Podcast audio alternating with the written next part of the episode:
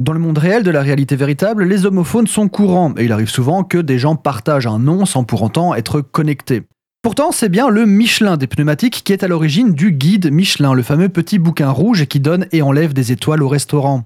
Michelin est sans doute le plus connu, mais il n'est pas le seul guide gastronomique. Pensez au Goemio par exemple, ou le guide fooding, ou encore le guide du routard. En fait, il y en a plein, et si on compte les petits influenceurs gastronomiques indépendants, il y en a une pléthore. Pour le guide Michelin, tout commence avec les pneumatiques. André et Édouard Michelin, donc les frères fondateurs de l'entreprise, ont un jour l'idée d'éditer un livre d'accompagnement pour les routiers sur les routes de France.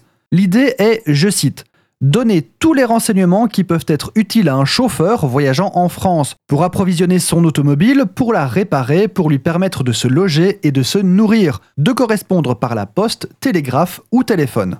Nous sommes en 1900 et il est vrai qu'à l'époque, aucune information n'était dans la paume de la main comme aujourd'hui. La télégraphie sans fil allait seulement arriver, alors vous imaginez bien qu'Internet et la 5G, c'était même pas en rêve. Les premiers guides Michelin référencent toutes les adresses utiles qu'un routier peut avoir besoin sur son trajet. Restaurant bien sûr, mais aussi hôtel, garage ou médecin. Il contient même des conseils pour changer un pneu ou entretenir son véhicule d'une manière générale. Jusqu'en 1920, le guide est gratuit et est offert gracieusement aux clients Michelin. C'était jusque-là les publicités contenues à l'intérieur qui le finançaient. Mais le guide, dans un souci d'impartialité, a vite décidé de les supprimer. Le guide Michelin des restaurants tel qu'on le connaît aujourd'hui arrive en 1933, date à laquelle est créé le métier d'inspecteur du guide Michelin.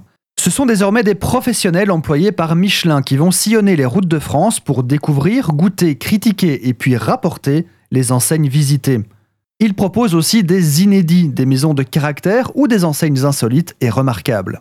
Le guide se veut indépendant et impartial. C'est pourquoi les inspecteurs du guide travaillent anonymement.